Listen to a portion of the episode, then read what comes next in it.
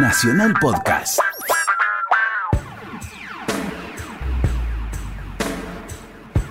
Nacional se puede permitir algunos gustos, entre ellos juntar a Héctor Larrea y Bobby Flores para ponerle música a la noche. Estás escuchando Mirá lo que te traje. ¿Qué haces, Bobby? ¿Cómo le va, Héctor? ¿Cómo ves esa vida milonguera? Y estoy, estoy medio, estoy en el entretiempo, Héctor. La vida milonguera. ¿Cómo le va? Bien, hoy, hoy quise traerte algo que va a tratar de curar una frustración que tuve el otro día. ¿Usted? Sí, ¿te acordás que mm, comentamos que Ella Fitzgerald y Louis Armstrong, Sí. Louis Armstrong y Ella Fitzgerald Sí. habían grabado tres discos Sí. en el 56 creo que fue. Con, con el. Con, eh, en el piano, Dos, claro, sí. dos sí. con el nieto, el, El- super pibe El canadiense. en el sí. piano, el canadiense. Oscar Peterson. Oscar Peterson. Qué trío, Dios. Y uno con orquesta para grabar por Bess. Todo por Bess. Ah, toda, toda la obra. Toda la obra. De Gershwin. Toda la música. Claro. Sí, sí. Y a mí, te digo francamente, Mm, toda la obra de por Bess no me interesa. Mm. No vas a decir, che, no seas bruto. No, no, una-". sí, sí, todo lo que quiera, pero Claro. lo que más me gusta a mí y a la mayoría de la gente Mm. es Summertime. Ah, Summertime es de ahí, claro. Y bueno, pero fue una canción que superó cosas, superó barreras de todo tipo, ¿eh? Claro. Yo no supe la letra de Summertime hasta hace poco tiempo. Sí. y yo no entiendo inglés. Sin embargo, yo como, como la mayoría de la gente nos sentíamos fascinados por el encanto de esa música y el fraseo de las palabras. Claro. No sabíamos que era la historia. Es una canción de cuna. Es un daddy que sí. sí. Una canción de cuna de una ternura tan grande. Hoy la iba a traer y me olvidé. Francamente te digo. Summertime es para mí lo más profundo. Sé que no es así, que otra gente que conoce a fondo la obra me va a decir que no. Bueno. Pero para mí, que no soy un gran conocedor de estas cosas. Y ellos están iluminados. Entra Sí. la trompeta de él, después ella, después él, después ambos. Son dos seres, algo te comenté de lo que yo pienso de ellos, de ver inclusive la foto de los discos. Sí. Son dos seres em, sencillos, son seres muy espirituales, Mm. este, inocentes casi. Son dos como, como- dos seres angelados. Sí. Dos seres que están entre esta materialidad de nosotros y la espiritualidad de los otros seres. Sí. No son como nosotros, porque si no, no harían estas cosas. La otra vez que pusimos, que usted puso, me fui a ver unos videos de ellos. Hay un- unos poquitos videos bastante mal, mal filmados, Sí, de- pero muy de la época. De, claro, de, de los dos. Y lo que yo notaba era el, el, el inmenso placer que tenían de estar tocando. Sí, señor. No- Sobrevuela, ah, Sí, ellos sí. trabajan en una atmósfera como en otro, en Sí, otro lugar, en otro planeta. Sí, sí, no era el músico atado a una partitura que está sufriendo decir le sale o no le sale. A ver cómo hago este negocio, cuánto voy a cobrar. No, no, no. Estos dos estaban, subían al escenario y transmitían algo que es como po- poca gente lo puede hacer de esa manera. Como se dice habitualmente, este, estaban, se los notaba, más allá del bien y del mal, era gente que estaba en otra. Estaba en otra, estaba en otra. Sí, y sí. estaban en otra, porque eran Sí. inalcanzables desde el punto de vista... Sí. Y qué repertorio que elegían, qué buen gusto para elegir las canciones también. Tengo, un día de esto, vos, vos seguramente conocés a los Five y a los Seven. Sí, sí, sí. Sí, sí. Hay cosas extraordinarias. Un día de esto vamos a traer cada uno lo suyo, ¿no? Sí, sí, sí. Por ahí coincidimos en la misma canción. También, sí, sí. Bueno, a mí los, el Seven de Count Basie es imbatible para mí. ¿eh? ¿Sí? El Seven de Count Basie era como, no sé por qué, si era porque se divertían más. Sí. Eh, Seguramente. Ahora, los quintetos de Armstrong, la verdad. Sí. Tom Waits decía la otra vez, uno de los músicos más este, emblemáticos de la cultura rock, si se quiere, decía, todo crooner americano le debe gran parte de lo que está haciendo a Louis Armstrong. Sí, eso es cierto. No se puede zafar de Louis Armstrong. Y muchos otros lo dicen, ¿eh? Sí, me imagino. Lo han reconocido. Me imagino, claro. Todos los grandes capos lo reconocen. Charlie Parker lo reconocía. Sí, Mirá no, que es bueno. una cosa completamente diferente. Sí, sí. El marcado ese era completamente distinto a todo el swing que vino antes. Miles Davis mismo, ¿no? El film- Miles Davis mismo. Sí, sí. Y mm, acá estaba pensando en otra cosa en este momento. Por eso dije, mm, ¿qué es lo que no se debe hacer por radio? Nunca lo hagas. Ya me lo dijo ¿Sabés que estaba, que estaba, en qué estaba pensando? En traerte una grabación que tengo de Ella Fitzgerald y Duke Ellington en la Costa Azul en vivo, que vos lo debés tener ese disco. No puede ser. sí. Y este es, y, y Bueno, Ellington y es también. una cosa que no se puede creer. Bueno, pero ahora, Ella Fitzgerald, Louis Armstrong, Summertime, de Gershwin. Qué lindo. Qué lindo. Dale, Flores.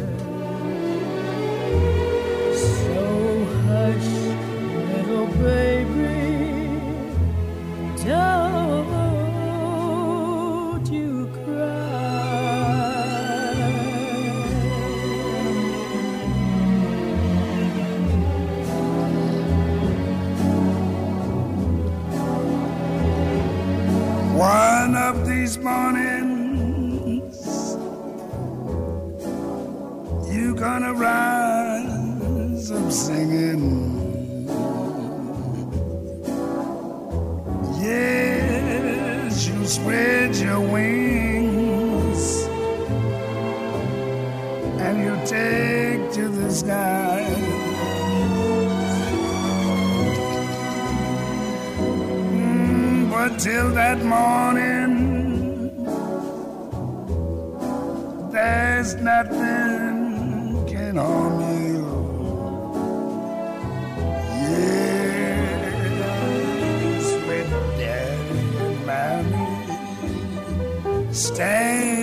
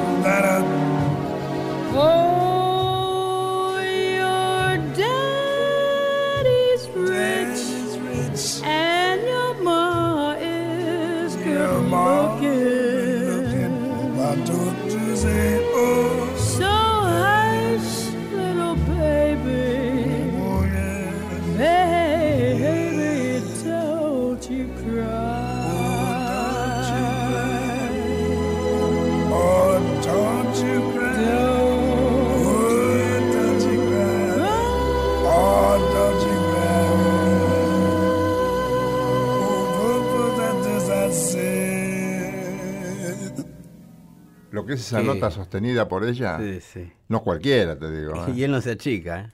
Él no se achica. Él no se achica. Además, ese Mm. vibrato, vibrato, ¿viste? Ese vibrato raro que tiene él, que queda como. Sí. ah, ah, ah, Sí, ah, sí, bueno. como, como si algo se moviera dentro de él, más allá del aire, Mm. Después del aire. Sí, no sé sí. si soy claro. Tenía un sustain, sí, lo que se llama el sustain. Si digo locuras, este decir. No, no, no, sí, pero no, no, se- tenía lo que se llama sustain, tenía una nota, la, la, te- la sostenía hasta donde... Qué único era ese tipo. Sí, sí, sí. y sí. ella se mandó una recién, todo, todo, Sí. todo la- toda la canción. Pero ese sostenido al final de voz agudísima. Y sabe que me... que me- es- perdóname, es muy difícil sostener una nota media voz. Claro. es más fácil imagino. sostenerla arriba. Y sí, y me imagino. Dígame, Flores. No, pensaba que no, eh, eh, escuchando la canción así el final, tan que no la querían terminar.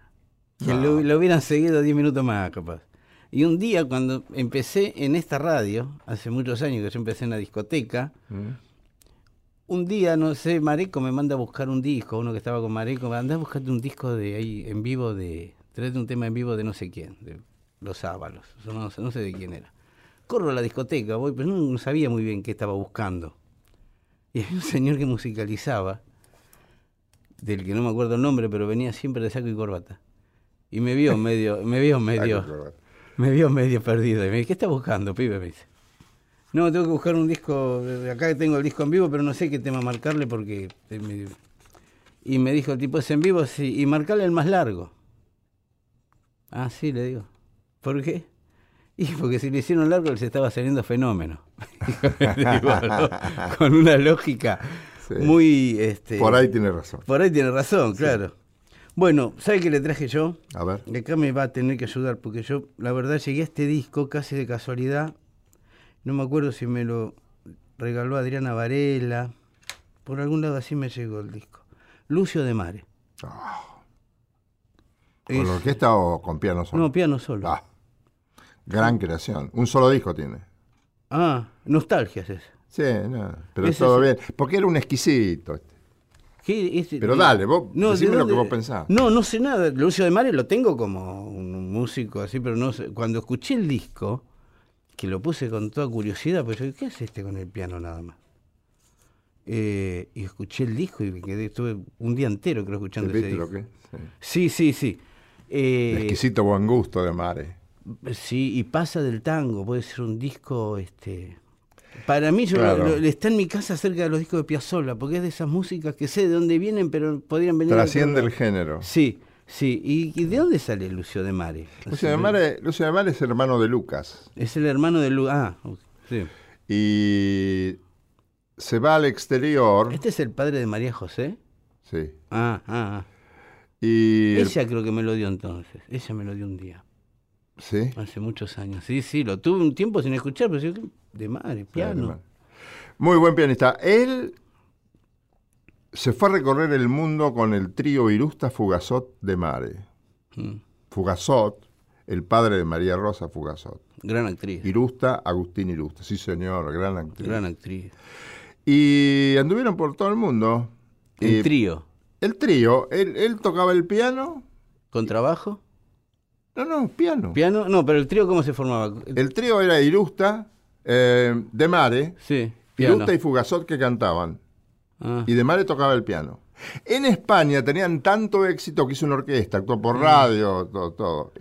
Irusta Fugazot de Mare y su orquesta típica. ah, se, ah, se formó después la orquesta, digamos. Claro, pero circunstancialmente después vinieron acá, siguió actuando el trío, tenían mucho éxito, después cada uno agarró por su lado y él forma la orquesta de los 40 con, con cantores muy importantes.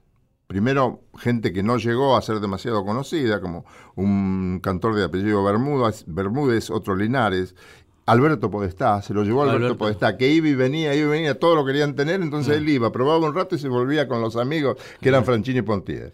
Ah, ah, ah. Y, y- y- y también el gran hallazgo de, de Lucio, De Lucio de Mare. fue llevarse a Raúl Verón.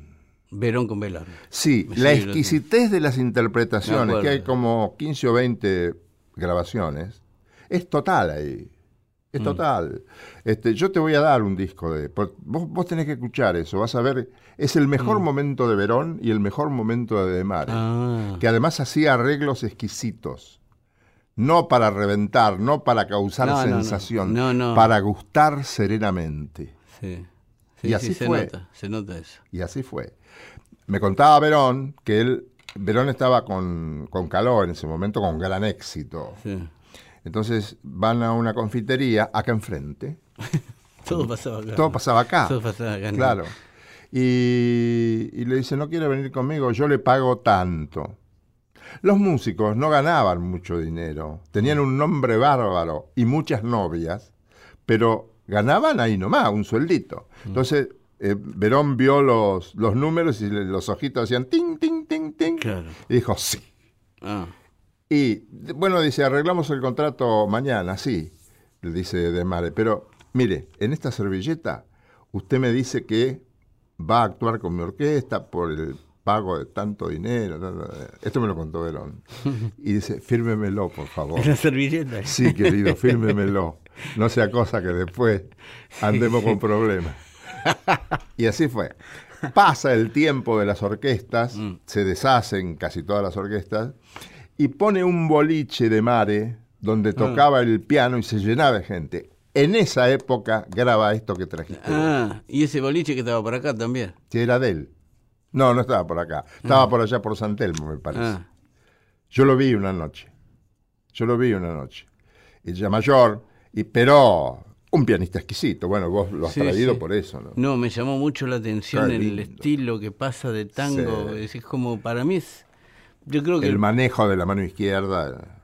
maravilloso. Bueno, vamos a escuchar entonces a Lucio de Mare, solo, con su piano, No acá enfrente. haciendo, bueno, también... En un estudio de grabación. Sí, en un estudio, claro, sí, sí. Eh, quedaba acá enfrente. pero me hubiese gustado verlo más acá enfrente. Sinceramente. Todo le- acá enfrente. Y, y sí, me imagino, tocando en esa en su propio boliche, que Sí, no, sí, no le iba a retar nadie si pasaba No, algo. no, no. Bueno, Un eh, exquisito de Mare, ¿eh? nostalgias. Oh, muy, muy buen tango y muy buen intérprete.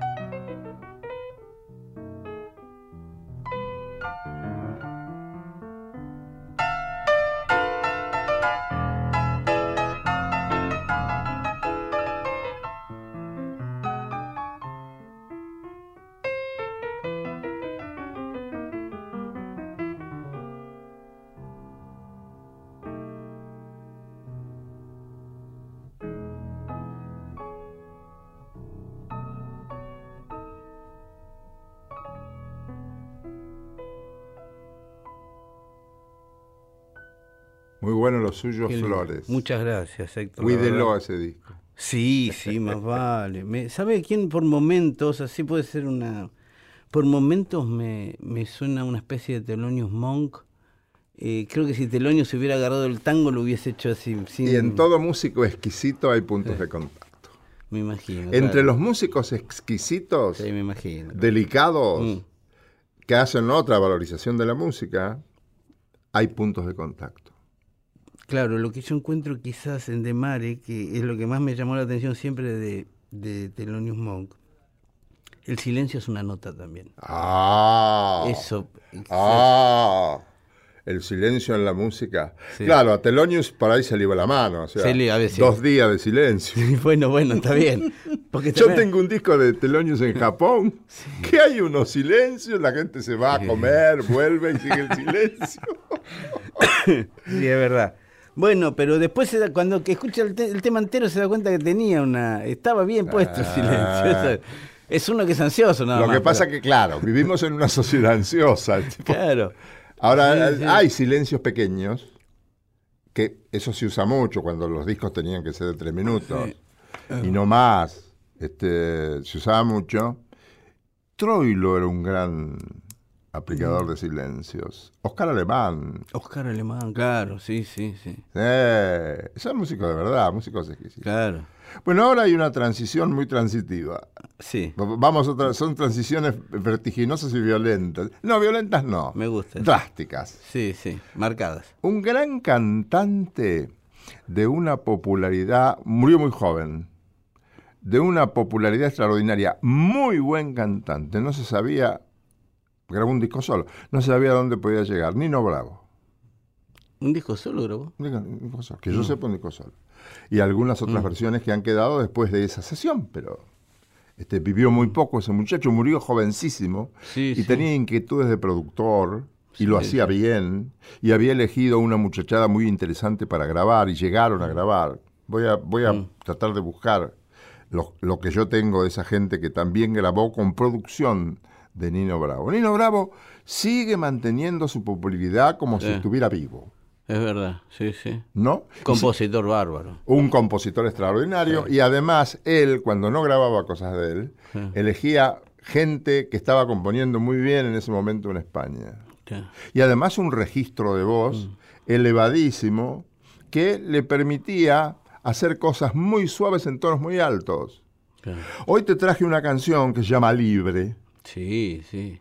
que es un poco una proclamación de independencia personal del, del humano, ¿no? Un alegato vibrante. Un alegato vibrante. Sí, se decía en esa época. Este es Nino Bravo, Sí. que vaya a saber por qué, por, es- por ese enigma gigantesco que es la vida, no vivió más. Sí. Eh, por un accidente fue, ¿no? Que murió. Sí, Sí, una, muerte, sí, porque es una muerte, una muerte repentina totalmente. Sí, sí, sí, sí. Y como todas las muertes por accidente, inesperada. Inesperada, sí. Muy Libre. era muy popular acá. Yo me acuerdo Sí, eso. muy querido. Y Ha además venido acá los también. temas románticos volvían locas a las chicas. Claro. Sí. Sí, sí, tenía uno que se llamaba Noelia. Noelia. Noelia era- le gustaba a todas las mujeres, aunque ninguna de ellas se llamara Noelia. Bueno, yo me acuerdo que en una época que las chicas que nacían le ponían Noelia. Claro. como se había puesto popular el nombre por la eso. canción. Sí, sí. sí, sí, sí. Eh, no, una- un autor bárbaro ese tipo, que la verdad que, claro, se murió muy joven, Se eso murió muy pasó. joven. Una, una pena. Y una época no me acuerdo la edad que tenía, pero España estaba dando artistas de... bueno, era, era un momento español. Ah, Hoy bueno. hablábamos con un amigo del momento español y latinoamericano, que fue, ¿te acordás? Aquellos artistas populares mexicanos, R- Daniela Romo, pero venían a pasto, venían a la Argentina. Hoy no tendría sentido, ¿no? Claro. Porque se cantaba de una manera, ¿te acordás que se cantaba todo arriba, a voz Sí, sí, plena? Sí, sí, sí, ¿Eh? era un estilo muy italiano también. Era claro, tenía esa, esa, Sí. ese origen. Sí, sí, Y también venía mucho bueno de España. claro. Bueno, a mí me llamó mucho la atención que... Y después- antes, perdóname, Sí. antes venía mucho bueno, que después no vino más, popular, de París, Francia en general, y de Italia. de Italia, Ellos, sí. los franceses y los italianos, tuvieron su gran momento acá en la Sí, sí, sí. Perdóname, escuchamos libre y después me Sí, contás cómo no, otra, cómo otra no. cosa. Bueno. Dale. Tiene casi 20 años y ya está cansado de soñar. Pero tras la frontera está su hogar, su mundo y su ciudad. Piensa que la alambrada solo es un trozo de metal,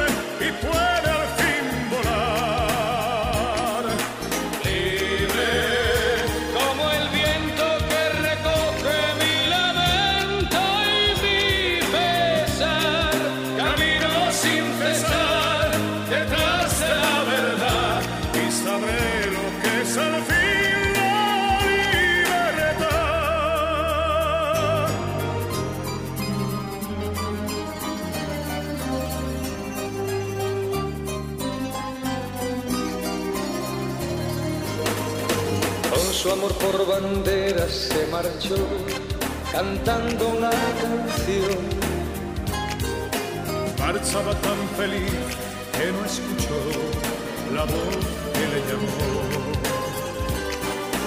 Y tendido en el suelo se quedó, sonriendo y sin hablar.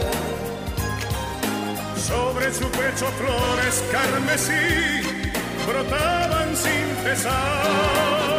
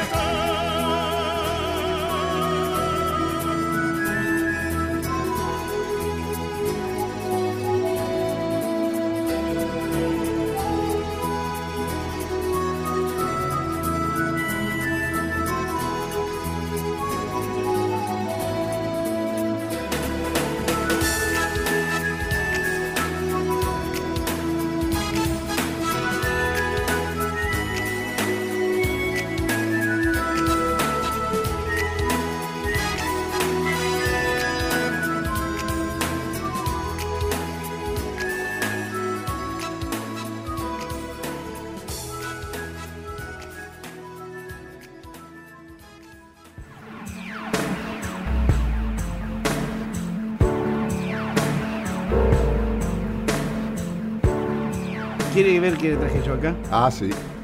Eh, uno de los guitarristas más, este, bueno, uno de los que queda de la gran época del rock, que es Eric Clapton. Ah, Eric Clapton está, tiene disco nuevo, está por salir de gira otra vez. vino acá mucho. ¿O no? Vino, vino tres veces acá. Tres veces, Sí, sí.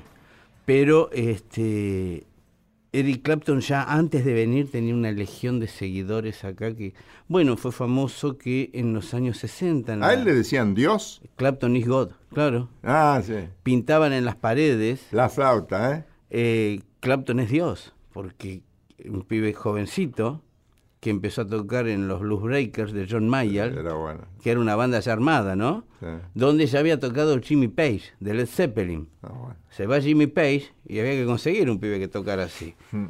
Y este John Mayer encuentra a Eric Clapton, que hace migas con George Harrison. Muy amigotes. Muy amigotes al punto de que la ex mujer de Harrison lo deja a Harrison por Eric Clapton y después lo deja a Eric Clapton por Harrison otra vez. Ay, Dios mío. Laila. La Che, pero todas las chicas de tus historias Y son muy lanzadas. Era Eric Clapton y De las George mujeres de los músicos. Escúcheme, Héctor, con todo el respeto que usted me merece. Sí. No como profesional, sino como hombre, le digo. Sí. ¿Qué, qué me vas a decir? No, están Eric Clapton y George Harrison peleándose por usted. ¿Usted qué hace? No, pero yo no soy una mina. Pero imagínese, póngase en ese lugar en un ¿Qué momento. Usted- yo? No, no me puedo poner en ese lugar. Ah, usted, usted es un duro. Usted me está, me está queriendo poner en situación muy delicada que puede ser trascendental en mi vida. Bueno, no era me haga hora, repensar mi vida. Era ahora, Héctor. Fíjese, Eric Clapton y, y George Harrison en el 71. Bueno, jóvenes. chicas, bueno, pero las chicas. Ya, millonarios. Ya Sí. millonarios. Jóvenes. Y a la vez que tiene un millonario, Talentoso. ¿por qué agarra otro millonario? Si la, si Porque la- las vacaciones eran en otro lado. Ah, Harrison se iba para la India y Eric Clapton se iba para Nueva York. muy bueno lo suyo, maestro. algo tenían de. Claro, claro, eran amigos, pero no vivían juntos. Sí, Entonces, no, está bien. eh, y Clapton, cada tanto, hace discos, experimenta, arma bandas, cambia de productores y todo, pero cuando medio que eh, cada cuatro o cinco discos el tipo vuelve al blues. Básico.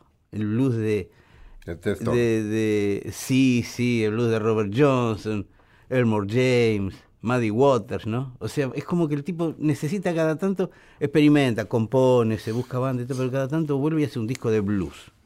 A veces dedicado a la, a la, a la pluma de Elmore James. ¿Qué es temático? A veces- y generalmente, sí, sí, generalmente. Uno de sus últimos discos fue una reversión de las canciones de Robert Johnson, porque parece que se había conseguido una guitarra del año 1940 y la, y la hizo igual, y puso un montón de guita para que le hagan todo igual, entonces era un sonido que nunca había tenido, y grabó otro disco que ya había grabado otra vez con esa guitarra, y es buenísimo. ¿Una guitarra del 40 eléctrica? Eh, sí, sí, de las primeras, claro, claro, de- pero esos guitarrones gruesos de... Sí, sí. que había que tocar sentado. Los he visto, sí. Bueno, acá en este, este es un disco que se llama From the Cradle. Cradle es la cuna, ¿no? Obviamente un- canciones desde la cuna. Y se agarra con Muddy Waters. Muddy Waters que fue, le dio el nombre a los Rolling Stones, por ejemplo. Los Rolling Stones se llaman The Rolling Stones por un tema de Muddy Waters, que se llama Rolling Stone. Así que vamos a escuchar una canción que se llama Huchi Cuchi Men. Que el Huchi Cuchi, ¿se acuerdan de los picapiedras? Eh, claro. Pedro Picapiedra, Sí. el amigo Pablo Mármol, Qué gracioso. que estaba casado Qué con Betty. gracioso era todo eso. Y que Pablo Mármol cuando se mandaba algunos entraba a la casa y le decía hola cuchi cuchi. sí. Y en realidad lo que le decía... No me era- gustó la película que hicieron con No, humanos. No, no, no, No, no, ¿no? no, no. El, el- el Con humanos. dibujito era el dibujito ese. No es para hacer con humanos. No, no, no tiene la gracia que tenía el... Sí, Yo la fui a ver con una expectativa. No, no, yo Eh. también, sí, pero no, no. Igual me esperaba que no. Sí. Eh, y yo le voy a decir algo de los picapiedras. El otro día me acordé cómo se llamaba el diarero de los picapiedras. Pues yo me acuerdo de, todos los picapiedras. Pedro, Pedro Vilma. El diariero. ¿Y qué, cómo se llamaba el diario? El, el jefe de Pedro Picapiedra, ¿cómo se llamaba? El señor Rocamora. Rocamora. Y el diarero. Es muy, muy gracioso eso. Que el Sí, tipo sí.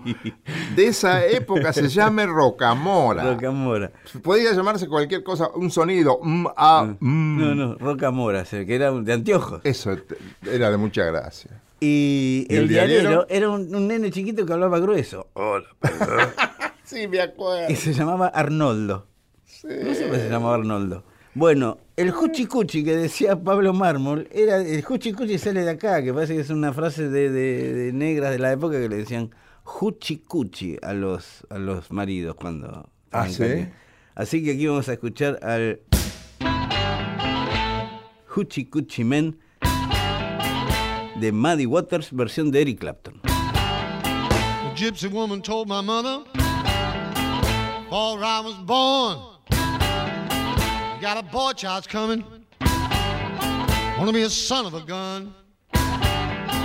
Gonna make pretty women's jump and shout. And then the world wanna know what this all about. But you know I'm here. Everybody knows I'm here.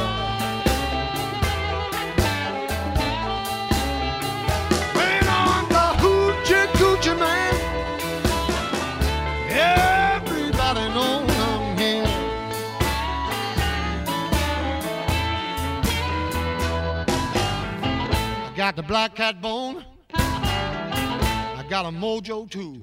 I got the John the Conqueror gonna mess with you.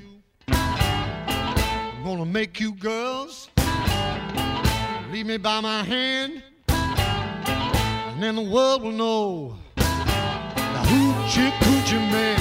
But you know I'm here.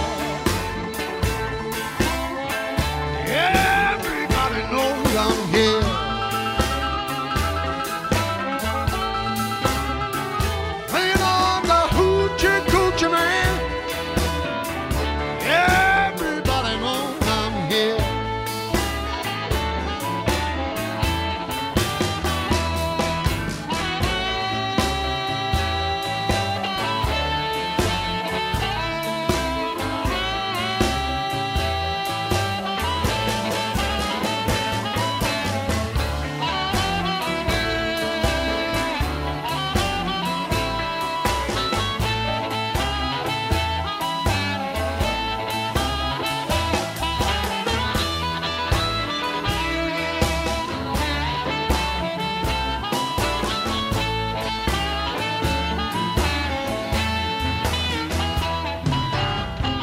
On the seventh hour, on the seventh day, on the seventh month. The seven doctors say he was born for good luck. That you'll see. I got seven hundred dollars. Don't you mess with me, cause you know I'm here. Everybody knows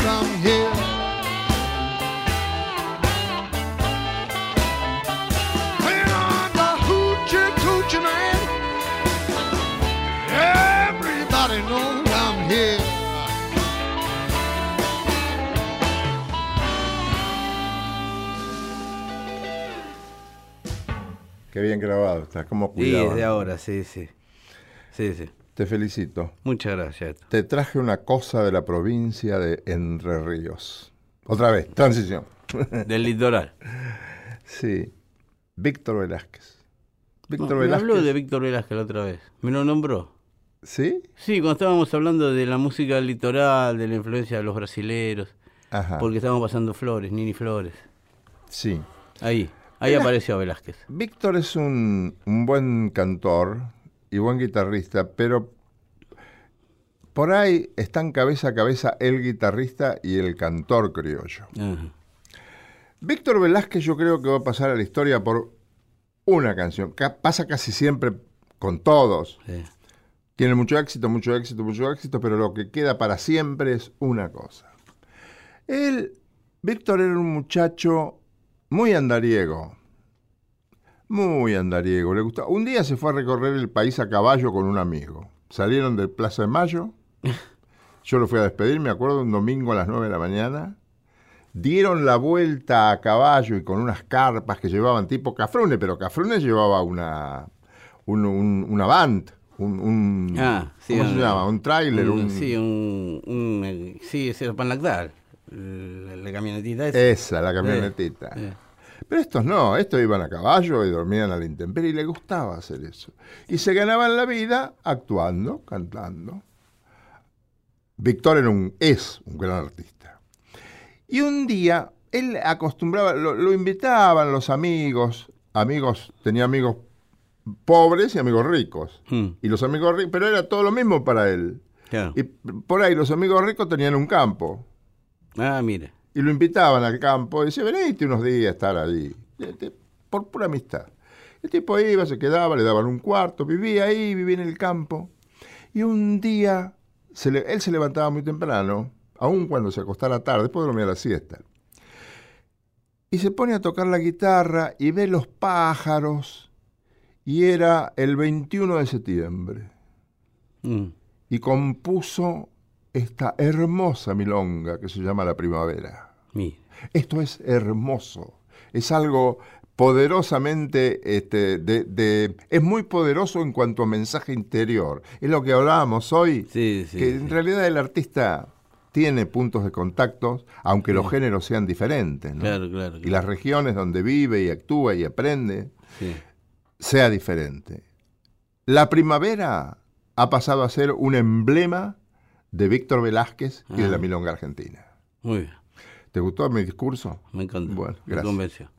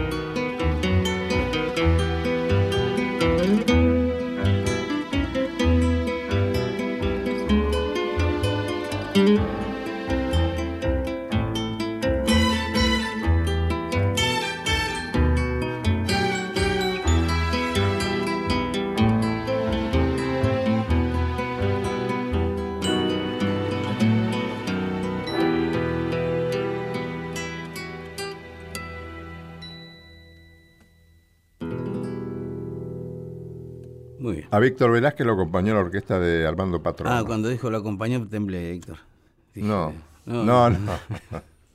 Ah, después le, le hacían mucha broma. pues. Iba mucho a Radio Rivadavia, rapidísimo, era bienvenido como ¿Cuántos años estuvo en Rapidísimo usted en Rivadavia? eh, 35. 36. Son años, ¿no? Uh, Es una vida. 35 ahí, Sí, sí. 4 fuera. O sea que fueron como 40. sí, sí. qué, qué espíritu. Soy de quedarme, yo vio. Es que es querendón. como- Soy querendón. sí. Bueno, eh, yo le traje a, al, eh, la bossa nova cuando llegó a Estados Unidos, ya hablamos mucho de esto, ¿no? que se, se quedaron todos seducidos por ese sonido que llegaba. Mm. Eh, de Stan Getz, Frank Sinatra grabó con Jobim su disco de bossa nova. Ella Fitzgerald grabó disco de bossa nova también. ¿Cuán- ¿Qué puntaje le das al disco de Sinatra de Bossa Nova No, está Jobim, con respecto a los otros? está Jobim, está ella- ella ahí sale de catálogo. ¿Vos considerás que, a ver, ¿cómo lo digo para que no me agarren a trompadas? No, no, yo nunca. ¿No es lo mejor de Sinatra o sí? No, ¿O está en lo bueno de Sinatra? están los buenos de Sinatra, no es lo mejor de Ah, Sinatra. ah, bueno. Sinatra con Don Costa no hay con qué darle. Con la orquesta de Don Costa. Yo lo escuché un millón de veces y decía, cuando salió, ¿no? Sí. Decía, ¿qué me pasa a mí? ¿Por qué no me atrae como otras cosas de Sinatra? Eh, es irreprochable. Sí, sí. Nadie puede decir, esto está mal hecho, y menos yo. Y pero acá ya teníamos una- un acercamiento a la bossa nova de pura cepa, ¿no? Fue muy cercano Buenos Aires a la bossa nova siempre. ¿eh? Y sí, ¿Sí? sí, sí. Eh, Vinicius cuenta siempre que las primeras giras las hizo acá, tocando bossa nova. Tocando repertorio de bossa nova, ¿eh? Les gustaba venir a Buenos Aires, Sí. porque se los trataba como, Y acá gustaba también eso. como de la familia. Y acá gustaba mucho. Sí, sí, sí.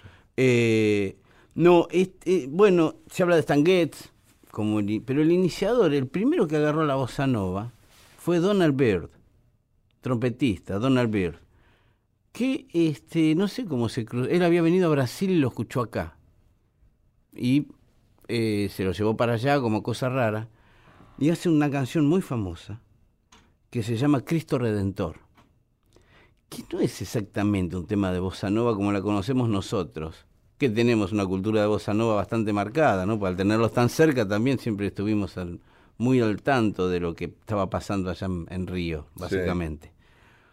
Pero en Estados Unidos sonó como una cosa renovadora totalmente el Cristo Redentor de Donald Byrd y fue el que realmente este disco de Donald Byrd, Cristo Redentor, fue el que abrió la puerta para que llegaran Jobim, Vinicius. Bueno, Vinicius no fue, fue Jobim, fue Gilberto, yo Gilberto y toda esa bandita de brasileros modernos que fueron a Nueva York y se instalaron y cambiaron la cara de Nueva York por unos cuantos años. Sí, es cierto. Buenos artistas en general. Sí, y compositores bárbaros. Sí. Y entonces este Donald Byrd es el que agarró la bossa nova. Este se dio cuenta que había algo nuevo. No la supo hacer porque no eran músicos brasileros los que estaban con él. Sí, claro. El medio compuso y todo, pero no le agarraron mucho la onda de lo que era la bossa nova, que sí después la hizo Stan Getz cuando se junta con Giovanni Gilberto. Quizás faltaba un poco de pimienta. ¿A qué? A la versión, claro. Claro, A la versión y- poco, poco brasilera que vos decís. Ahí, claro, que hay que, hay que saber hacerlo. No, no, no. Claro, y hay que entender un montón de cosas que... No es fácil, tenés que traerlo en la sangre. Eso. Sí, o haber estado en Brasil en ese momento. ese momento. Sí, porque recordemos que la bossa nova, ¿por qué se hace? Porque estaban prohibidos los grandes bailes populares, porque estaban en plena dictadura. Sí. Inventaron una música para tocar en departamentos.